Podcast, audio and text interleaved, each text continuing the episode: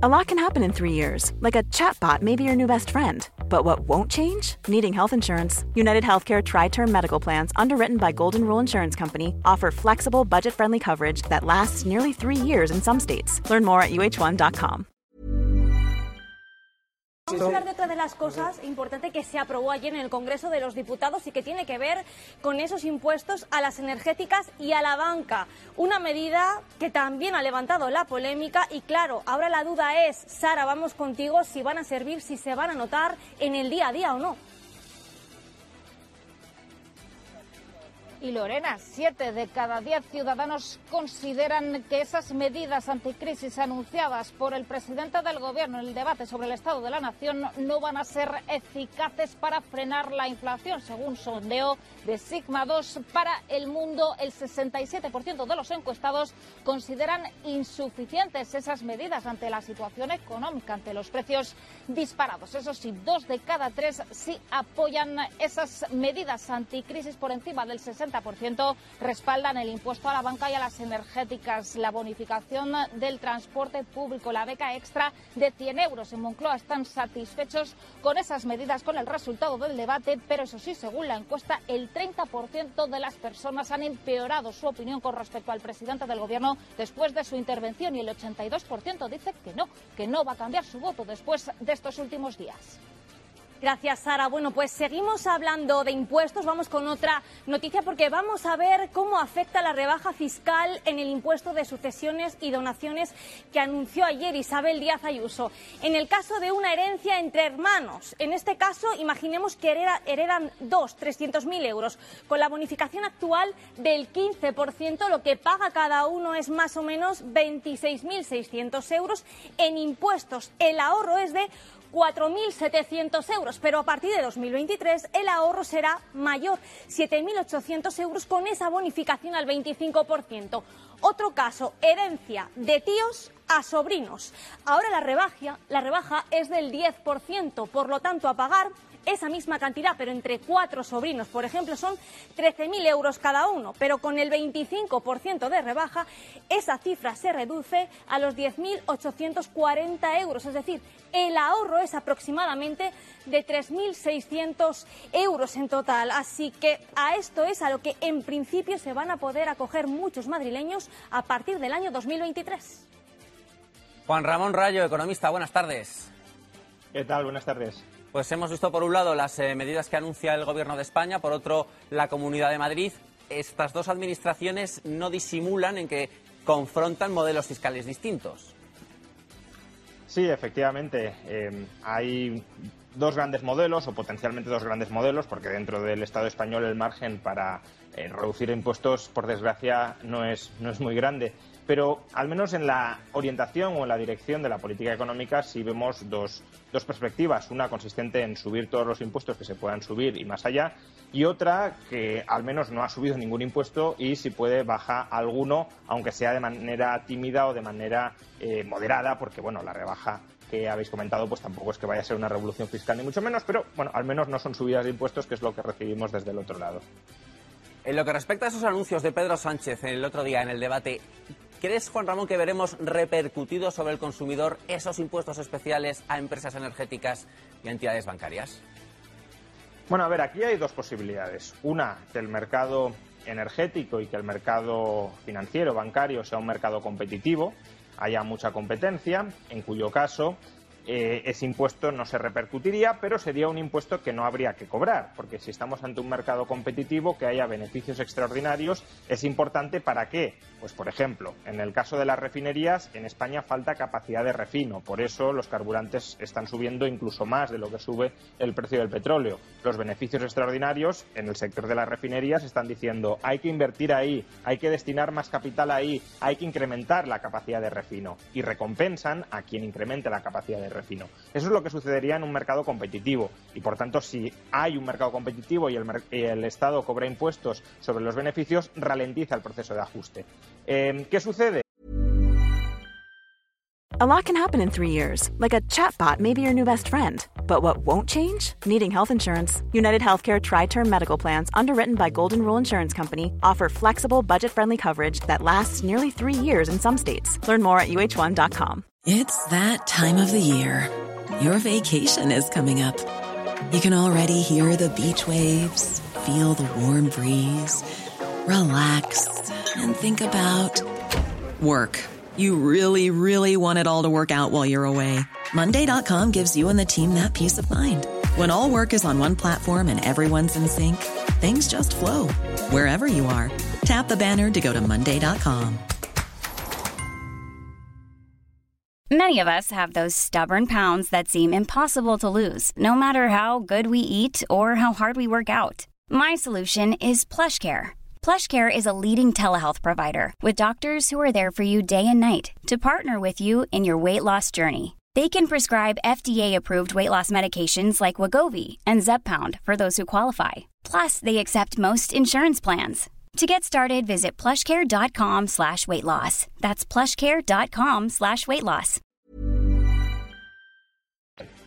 Que eh, si no estamos ante un mercado competitivo, que mucho me temo que es el caso, especialmente en el caso de, eléctricas y sector financiero, pues lo que puede terminar ocurriendo efectivamente es que precisamente porque no hay competencia, porque hay poder de mercado, ese dinero, ese impuesto se termine repercutiendo sobre los usuarios, lo terminen pagando los usuarios. Lo dice Bruselas, Juan Ramón, lo dicen varias fundaciones, varias instituciones, lo último que sabemos es la, la IREF. Estamos abocados a terminar 2022 sin que dejen de subir en ningún momento del año los precios. Bueno, a ver, eh, los precios en cualquier caso van a subir. La cuestión es si suben más o si suben menos. Y, y, lo que efectivamente se está constatando, y creo que ya hay poco margen de dudas, es de que, es que los precios van a seguir subiendo a un ritmo muy alto. El objetivo de inflación a medio plazo del Banco Central Europeo es el 2%. Creo que es obvio que no vamos a ver subidas interanuales, ni mucho menos del 2% en, en 2022 ni, ni, en buena parte de 2023, salvo que haya, eh, y, esto tampoco serían buenas noticias, una muy profunda recesión que contraiga el gasto y que haga caer los precios. Por tanto, sí, creo que es obvio que la inflación va a seguir muy alta en lo que, en lo que resta de año y que todas las medidas que se han aprobado hasta el momento pues no, no sirven, no son útiles, no son funcionales para controlar esa, esa inflación. ¿Crees, Juan Ramón, que a la vuelta del verano vamos a un cambio de enfoque en cómo usamos la energía ante la tormenta perfecta que decís los economistas que se avecina? Bueno, eso es lo que está transmitiendo Bruselas, es decir, que, que, si es una posibilidad, nos están ya preparando, están preparando el terreno, ¿para qué? Para que haya racionamientos energéticos, especialmente en el mercado de gas.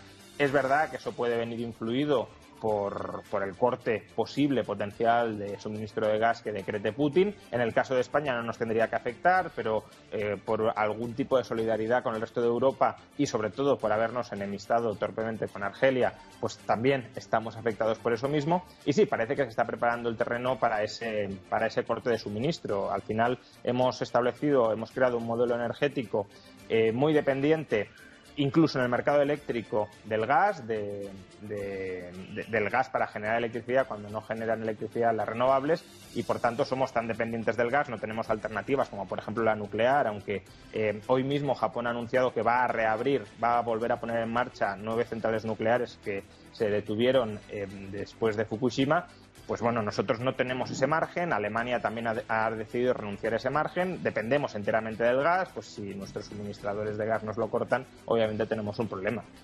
Y además de todo esto, llevamos un tiempo oyendo hablar del pacto de rentas o de cómo distribuir los sacrificios de los precios altos entre los distintos protagonistas de la economía. Algunas voces ya apuntan, Laura, a que en ese pacto tendrían que arrimar el hombro los pensionistas que de momento siguen viendo cómo aumentan sus mensualidades al ritmo que suben los precios. Bueno, pues sí, José, y eso es lo que dicen los economistas. Lo que piden al final es más protección para los españoles en riesgo de exclusión. Ellos creen que lo ideal sería equiparar las pensiones mínimas al índice de precios al consumo y el resto, pues hacerlo, revalorizarlas por debajo de la inflación media anual. De esta manera, igual que se hace con los salarios, igual que los funcionarios dicen marcar una tasa, porque con la inflación disparada sabemos que ligar Las eh, subidas de las pensiones con respecto al IPC tendría un coste de unos 14.000 millones de euros, pero ellos dicen que esto sería lo ideal y es más pues lo que piden al final es un pacto de rentas urgente. Dicen que incluye al sector público y también a los pensionistas y más consenso político al final para encontrar la mejor medida, la mejor solución a este asunto. Juan Ramón, ¿puede haber ese famoso pacto de rentas sin los funcionarios y sobre todo sin los pensionistas? A ver, es que lo habéis dicho, son 14.000 millones de euros de estimación de coste por revalorizar las pensiones, todas ellas al IPC, pero no pensemos que 14.000 millones de euros una vez es 14.000 millones de euros más cada año a partir de ahora, porque se suben las pensiones a un nuevo nivel y ese nivel de gasto nominal se consolida ya eh, para, para las décadas venideras. Entonces, 14.000 millones de euros es un, es un absoluto despropósito, es una absoluta barbaridad.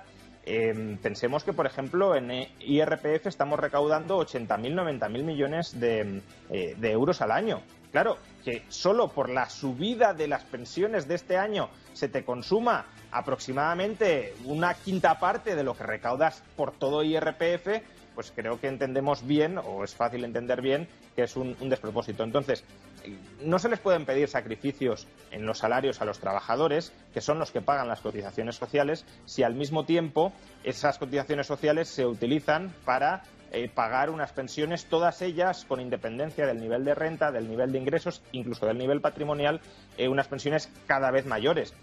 Si, si, los salarios no aumentan y las pensiones sí, el desequilibrio en el sistema va a tender a aumentar. Si aumentan los gastos y no aumentan los ingresos, pues entonces, como digo, el agujero va a ser cada vez mayor.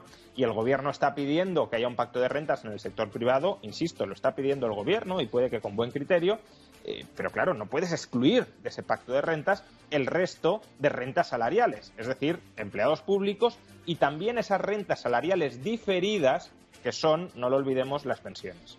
Juan Ramón Rayo, pues muchísimas gracias por haber estado con nosotros este viernes. Muchas gracias, un saludo.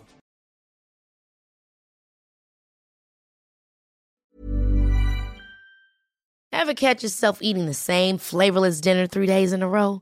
Dreaming of something better? Well, HelloFresh is your guilt-free dream come true, baby. It's me, Kiki Palmer. Let's wake up those taste buds with hot, juicy pecan-crusted chicken or garlic butter shrimp scampi. Mm. Hello Fresh. Stop dreaming of all the delicious possibilities and dig in at HelloFresh.com. Let's get this dinner party started.